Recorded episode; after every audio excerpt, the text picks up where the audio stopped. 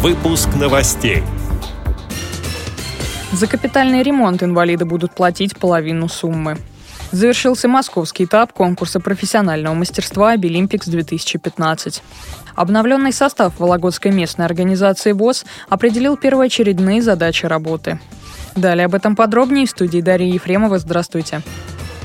Правительство Российской Федерации приняло решение компенсировать 50% взносов на капремонт для инвалидов первой и второй групп, а также для семей с детьми-инвалидами. Об этом сообщил премьер-министр Дмитрий Медведев на совещании по данному вопросу. Он также отметил, что правительство будет рекомендовать регионам установить льготы для одиноко проживающих людей старше 70 лет, чтобы компенсировать им расходы на оплату взносов на капремонт в размере 50%. Для пожилых людей старше 80 лет такая компенсация, по словам Медведева, Медведева должна быть предусмотрена в размере 100%, сообщает информационное агентство РИА Новости. Рекомендации правительства будут подкреплены соответствующей финансовой поддержкой региональных бюджетов. Так, на субсидии для инвалидов в федеральном бюджете предусматривается 5 миллиардов рублей.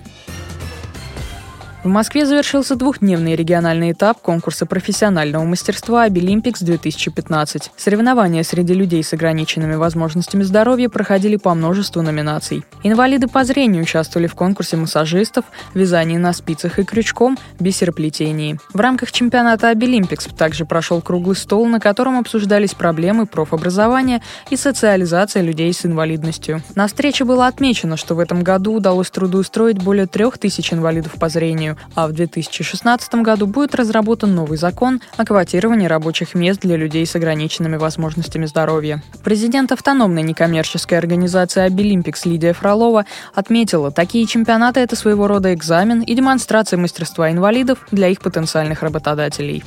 Стараемся о себе рассказать, но движение в стране новое, молодое, еще не все знают, но как только узнают, то мы сразу получаем целый шквал заявок. Мы максимально пытаемся показать работодателям эффективность труда наших наших участников, чтобы они их э, максимально привлекали, трудоустраивали, и мы очень сильно рассчитываем на, на успех в жизни наших конкурсантов. Сейчас в стране очень многие организации, как общественные, так и государственные, и коммерческие, занимаются вопросами профобразования и трудоустройства инвалидов. Я считаю, что мы должны объединить усилия, и в рамках того же национального чемпионата Абелим мы приглашаем всех на деловую программу, которая будет достаточно насыщенной, и хотим там выработать какие-то э, какие пути сотрудничества и объединения наших усилий.